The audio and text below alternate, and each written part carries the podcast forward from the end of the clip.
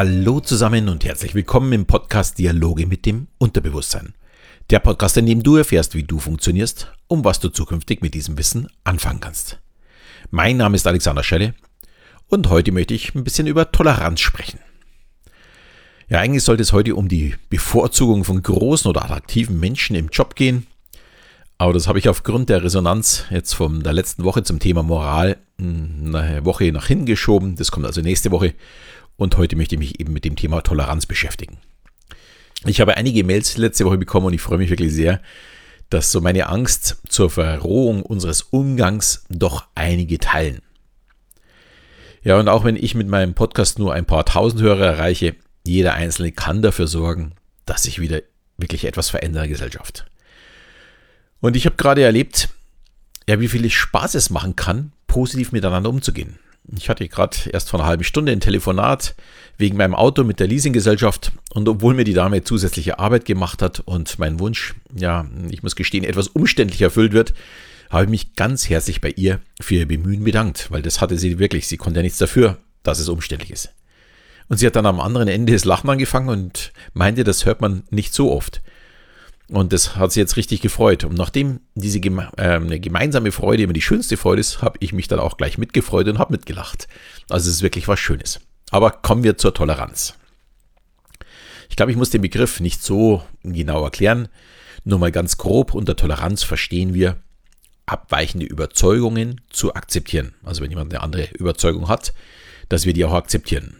Zum Beispiel ein gläubiger Mensch sollte also tolerieren und akzeptieren, dass es auch Menschen gibt, die nicht glauben oder die, die an was anderes glauben wie er selbst. Oder in der Politik sollte vielleicht auch ein Kapitalist akzeptieren, wenn die Sichtweise eines Sozialisten anders ist als wie seine eigene Meinung. Über Meinungsfreiheit habe ich ja schon mal gesprochen und ich denke, die ist auch wirklich ein sehr, sehr hohes Gut, auch wenn es manchmal wirklich hart ist, vor allem in den heutigen Zeiten. Und da schauen wir jetzt mal auf die, ja, heute die sozialen Medien. Früher war dieser Umgang mit der Meinung anderer hm, in meinen, äh, aus meiner Sicht wirklich deutlich einfacher. Es gab eben nicht eine große Plattform wie jetzt zum Beispiel Facebook, wo alle Meinungen aufeinander trafen. Früher waren diese Interessensgruppen mehr in sich geschlossen, eben äh, irgendwie ein Stammtisch oder sowas oder auch zu Internetzeiten schon die geschlossenen Foren und diese Berührungsstellen, die es äh, da gab die waren eher selten, sondern es war eher mal ein persönliches Gespräch, weil ich vielleicht jemanden hatte, der im Bekannten- oder Verwandtenkreis ja, zu einer anderen Gruppe gezählt hat. Aber sonst war es eher ungewöhnlich, dass man sich da traf. Jetzt ist das alles ein bisschen anders. Und ich erzähle mal ein, ja, ein ganz aktuelles Beispiel. Ach, das war auch so mit dem Grund, warum ich diese Folge gemacht habe. Bei uns hier in München hat ein Radiosender äh, geschrieben, der Reiseveranstalter Altours will ab November nur noch geimpfte Gäste in seine Hotels lassen. Was haltet ihr davon? Dazu hat, er, hat, der Sender natürlich noch ein Bildchen dazu genommen mit diesen typischen Smiley-Antworten. Daumen nach oben für ich halte es sinnvoll oder ein weinender Smiley, wenn wir es unfair halten. Ja, nur nach wenigen Stunden hatte dieser Beitrag tatsächlich 498 Kommentare. Vermutlich ist er jetzt schon wieder deutlich höher. Und ich muss auch sagen, mit überwiegend bösen Antworten von Impfgegnern und Kommentaren wie Altus soll man doch blockieren oder wie unfair es doch das Ganze doch wäre. Das ist doch alles eine Impfpflicht. Und solche Umfragen sieht man ja zurzeit fast täglich von unterschiedlichsten Medien und die Medien machen sich dieses auch zunutze. Die Menschen in einer gewissen Weise gegeneinander aufzubringen, um einfach noch mehr Reichweite zu erzielen. Hier bin ich auch sofort wieder bei dem Thema Moral von letzter Woche. Natürlich ist es erlaubt, eine einfache Frage zu stellen. Was anderes haben sie ja nicht gemacht. Aber ich finde es dann doch wirklich bedenklich, wenn dann schon der Fragesteller sich die Hände reibt und sich freut, dass sich jetzt die Menge wieder zerfleischt. Und davon muss man ja davon ausgehen, wenn sowas kommt. Für mich hat das so ein bisschen was mit den ja, Gladiatorenkämpfen im alten Rom zu tun. Man freut sich an den Kämpfen anderer. Aber da, wie gesagt, schon, äh, da sind wir wieder beim moralischen Thema. Mir geht es ja heute um die Toleranz. Voltaire hat mal gesagt, ich bin nicht einverstanden mit dem, was Sie sagen, aber ich werde bis zum Äußersten dafür kämpfen, dass Sie es sagen dürfen. Ich finde diesen Satz eigentlich so stark, also wirklich. Äh, eine Gesellschaft muss einfach auch andere Meinungen ertragen können. Und wenn ein Impfgegner, Impfgegner sagt, er lässt sich nicht impfen, empfinde ich das zwar vielleicht aus meiner Sicht schwach äh, der Gesellschaft gegenüber, schließlich spielen wir darin alle eine gewisse Rolle, aber ich akzeptiere es. Ich würde niemals verlangen, dass sich jemand impfen muss in unserem Land. Allerdings sollten diejenigen, die sich nicht impfen lassen, auch akzeptieren, wenn die Geimpften nicht mit, mit ihnen in Kontakt treten möchten. Beides hat mit Toleranz zu tun. Ich akzeptiere, dass er sich nicht impfen lässt, aber er muss auch akzeptieren, wenn ich nicht mit Personen was zu tun haben möchte, die nicht geimpft sind. Wenn ich vielleicht eine, in einer gefährlichen Gruppe drin bin oder wenn ich vielleicht schon äh, über 70 oder 80 bin. Vielleicht mal ein kleines Beispiel, was in den nächsten Jahren aus meiner Sicht Wirklichkeit werden könnte. Und was bei uns in der Nähe auch passiert ist. Wir haben einen alten Pflegeheim hier in der Nähe, es sind wirklich nur ein paar wenige Kilometer. Und dort wurde Corona eingeschleppt. Vermutlich vom Pflegern, weil zu dieser Zeit waren auch gar keine Besucher erlaubt. Und am Ende starben in diesem Pflegeheim ein Drittel der Bewohner. Finde ich wirklich hammermäßig. Und gleichzeitig weiß ich von einer alten Pflegerin aus der Familie, die aber allerdings in einem anderen Heim arbeitet, dass dort positiv getestete, aber ohne gesundheitliche Probleme natürlich, einfach weitergearbeitet haben. Für mich ist das ein völliger Irrsinn. Genauso wie die Schulpraktikanten die im Dezember und Januar in den Altenheimen, die haben dort gearbeitet. Und das nur mit einem Corona-Test ganz am Anfang. Da waren sogar noch die Schulferien dazwischen äh, und man hat danach nicht getestet.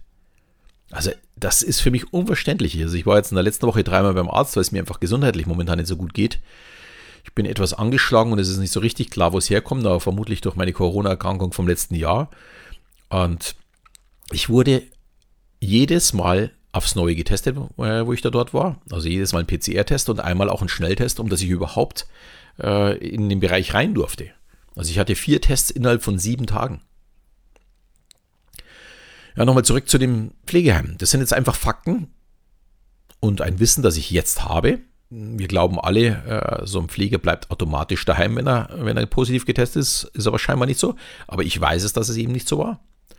Und jetzt muss ich mir einfach mal vorstellen, es passiert irgendetwas mit meinem Papa. Der ist 83 und er müsste dann in ein Heim. Ich hoffe mal, das dauert noch lange, da er noch wirklich gesund ist. Der geht sogar noch Skifahren, also dieses Jahr nicht, aber hoffentlich nächstes Jahr wieder. Aber man weiß ja nie, wann es soweit ist. Und jetzt muss man auch sagen, Pflegekräfte haben ja ebenso die freie Entscheidung, ob sie sich impfen lassen oder nicht. Und das finde ich auch wiederum völlig in Ordnung. Ich würde meinen Papa aber nicht in ein Heim geben, wo nicht alle Pfleger geimpft sind. Und ich bin mir sicher, dass es zukünftig Heime geben wird, wo auch nur geimpftes Personal arbeitet. Und auch das finde ich vollkommen äh, in Ordnung. So wie ein Pfleger sich frei entscheiden darf, ob er sich impfen lässt, muss sich auch eine zu pflegende Person frei entscheiden dürfen, ob sie mit so jemandem in Kontakt treten möchte. Ich finde, beide Seiten sind absolut legitim und jeder kann für sich entscheiden, was ist für ihn das Richtige. Und ich bin mir auch sicher, dass manche Heime genau damit werben werden. Und so wird es auch in der Tourismusbranche oder bei Veranstaltungen laufen. Und es hat nichts mit einer Zweiklassengesellschaft zu tun. Schließlich darf ja jeder selbst entscheiden, was er macht. Und das ist auch nichts Neues. Es gibt Länder, wo man ja ohne Gelbfieberimpfung nicht einreisen darf. Und mal ganz weg von den Impfungen. Ich kann von einem veganen Restaurant auch nicht erwarten, dass ein Gericht mit Fleisch angeboten wird. Nur weil ich es möchte. Genauso wenig kann ich in einem Raucherclub erwarten, von, äh, in einen Nichtraucherplatz zu bekommen. Und in den Daumensaranau darf ich auch nicht gehen. Egal wie sehr ich mich durch diese Ungleichbehandlung diskriminiert fühle. Der Betreiber darf entscheiden, wem er seine Dienste anbietet und wem eben nicht. Und so wird es zukünftig auch mit den Geimpften und den Nicht-Geimpften sein. Und das ist zu akzeptieren, das nennt sich Toleranz. Und ich würde mir wünschen, dass wir wieder viel mehr Verständnis zeigen für Entscheidungen der anderen. Auch wenn es mir persönlich vielleicht in dem Fall nicht gefallen würde. Vielleicht würde ich gerne in die Damensauna gehen.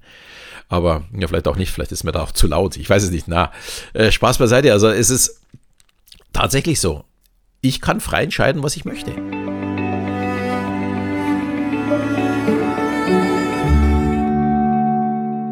Und vielleicht daher auch mal meine Sicht auf die Impfung und warum ich mich impfen lasse. Wir glauben immer alle, uns steht alles zu. Aber wir möchten immer selbst am liebsten nichts dafür tun.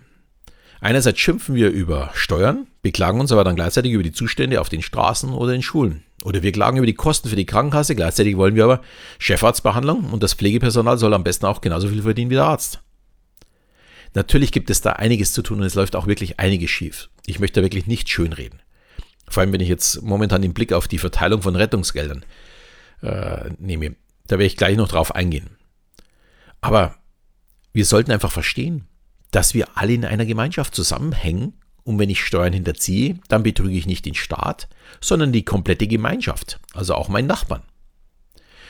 Und wir sind nun mal hier irgendwie aufeinander angewiesen. Und das ist eben auch bei der Impfung so. Wenn wir Corona besiegen wollen, ohne darauf zu hoffen jetzt, dass vielleicht in den nächsten äh, Monaten Mutanten kommen, die wieder ungefährlich sind, und wir nichts tun müssen, dann müssen wir was tun. Eine Möglichkeit wäre wahrscheinlich, 8 Milliarden Menschen zwei bis vier Wochen einzusperren und keinerlei Kontakt zuzulassen. Dann würde der Virus keinen Wirt mehr finden und der Spuk hätte ein Ende. Ich befürchte, das ist aber nicht wirklich umzusetzen. Die andere Möglichkeit wäre eine Herdenimmunität. Von ca. 70 Prozent äh, sprechen sie immer. Das könnte man über kurz oder lang wunderbar mit Corona-Partys erreichen. Hätte man vielleicht sogar schon, wenn wir letztes Jahr im März richtig Gas gegeben hätten. Aber da müssen wir auch mit Verlusten von Familienmitgliedern oder Freunden rechnen. Also ich möchte das nicht. Oder, das ist die dritte Möglichkeit, diese 70 Prozent werden geopfert oder opfern sich und lassen sich impfen, um wieder ein normales Leben führen zu können. Und mehr Möglichkeiten sehe ich momentan nicht. Also wir bleiben jetzt ständig äh, im Lockdown und leben so halbwegs vor uns hin. Also müssen sich in irgendeiner Form 70 Prozent finden, die sich impfen lassen. Und diejenigen, die nicht bereit sind, für die Gemeinschaft und unser soziales Leben einzustehen, werden am Ende genauso die Nutznießer sein, ohne wirklich etwas dafür getan zu haben. Ich bin Familienvater und selbst wenn ich jetzt Bedenken hätte bezüglich der Impfung, würde ich für meine Kinder als Beispiel vorangehen wollen. Ich möchte, dass meine Töchter Werte vermittelt bekommen, die für ein Leben in einer Gemeinschaft wichtig sind. Und das ist für mich der Hauptgrund, warum ich zu diesem Impfen gehe. Also ich habe da keine Angst davor oder irgendwelche Bedenken, aber bin jetzt auch nie zur Grippeschutzimpfung gegangen. Also nee, also ich bin in der Regel auch gesund, also jetzt bis auf die letzten Wochen und nicht so richtig klar ist, woher das kommt. Wer sich jetzt da dagegen entscheidet, was ich auch wiederum vollkommen akzeptiere, der darf aber nicht erwarten, von der Gemeinschaft das Gleiche zurückzubekommen wie diejenigen, die auch etwas dafür tun. Und hier dann auch meine Toleranz auf. Nur zu fordern, aber nicht bereit sein mitzuhelfen, ist für mich keine Einstellung. Das sind so diejenigen, die um die Arbeit beim Umzug einen großen Bogen machen, die man vielleicht einlädt, aber nicht zum Umzug kommen, aber bei der Einweihungsfeier die ersten Gäste sein wollen. Ja, da sage ich wirklich ganz klar, danke, darauf kann ich wirklich verzichten. Ja, und das Problem, das ich sehe, uns wird genau diese nur ich bin wichtig Einstellung von den Unternehmensspitzen immer weiter vorgelebt. Also es ist ja nicht umsonst so, dass wir das Fußvolk mittlerweile auch so denken, sondern uns wird das vorgelebt. Und damit komme ich jetzt zu diesen vorher schon genannten Verteilung von Rettungsgeldern. Und dazu zähle ich eben auch das Kurzarbeitergeld. Daimler hat 2020 den Gewinn um 50 Prozent gesteigert. Und die zahlen jetzt 3,6 Milliarden an die Aktionäre aus. Ich glaube, der Gewinn war irgendwo bei 6,6 Milliarden. Ich finde das wirklich super und mich freut es wirklich, als ich das gelesen habe. Wenn unsere Autoindustrie so gut dasteht, und ich freue mich auch für jeden Aktionär, wenn er in so schwierigen Zeiten an ein Unternehmen weiterhin glaubt und festhält. Jetzt kommt aber der Wermutstropfen. 700 Millionen sind unsere Steuergelder, die wir, und damit meine ich jetzt auch wirklich wir, schließlich ist das ja unser Geld, der Staat hat kein Geld, die haben nur Geld, wenn wir es ihnen geben. Und dieses Geld hat Daimler bekommen für Kurzarbeit 2020. Aus meiner Sicht hätte Daimler jetzt wirklich glänzen können, wenn sie gesagt hätten, wow, wir haben so ein tolles Ergebnis, 700 Millionen gehen jetzt zurück an den Staat und die Aktionäre erhalten eben nur noch 2,9 Milliarden, was ja, ich denke, auch reichen würde und das wäre immer noch mehr, als wir was das Jahr davor erhalten haben. Aber so ist es für mich ein wirklich gesellschaftliches Schmarotzertum. Und zwar von übelster Sorte. Und mit der richtigen Entscheidung hätten sie aus meiner Sicht da wirklich Vorbild sein können. Aber jetzt zeigen sie uns, dass sie einfach wie Amazon und Co. auch nur auf sich und nicht auf unsere Gesellschaft schauen. Denen ist nicht wichtig, was, wie wir ticken, sondern ihnen ist nur wichtig, wie sie selbst und ihre Aktionäre ausschauen. Ich bin da vielleicht ein bisschen empfindlicher als diejenigen, die nicht so extrem finanziell betroffen sind, aber nur mal zur Einordnung. Ich habe 2020 ca. 80% Umsatzverlust gemacht. Lebe jetzt seit ja, elf Monaten von meinem Ersparten und ich habe jetzt nach zwei Ablehnungen äh, und ja, wirklich hohen Kosten für meine Steuerberaterin, weil das kann man schon gar nicht mehr selbst machen, habe ich jetzt eine Zusage in dieser Woche, also am 23. Februar bekommen. Für die Novemberhilfe. Das hört sich wirklich wie Hohn an, wenn jemand seinen Umsatz um 50% steigert und gleichzeitig 700 Millionen vom Staat bekommt.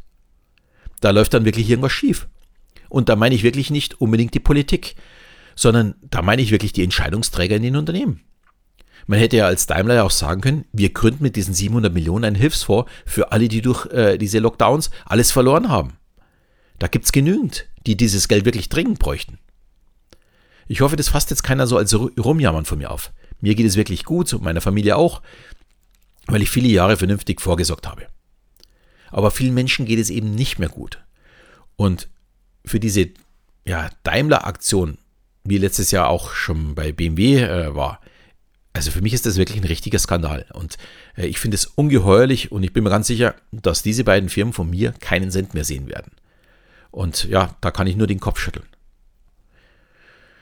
Wir müssen einfach wieder lernen, vernünftig miteinander um, äh, zusammenzuleben. Und das spielt eben auch äh, ja, der, der an der Führungsspitze eines Unternehmens steht, genauso eine Rolle wie jeder Kleine auch. Und da spielt eben auch diese Moral von letzter Woche eine ganz große Rolle. Und natürlich auch die Toleranz von heute. Auch wenn die eben nicht endlos sein kann. Ich freue mich da ja unheimlich über meine tolle Podcast-Community.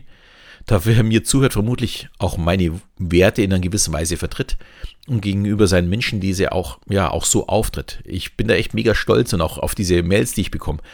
Äh, ich müsste die fast immer vorlesen, weil da sind echt so tolle Zeilen darin, wo ich wirklich ab und zu mal wirklich so Tränen in den Augen habe, wo ich mir dachte, hey, geil, da denken wirklich welche so wie ich und das macht richtig Spaß.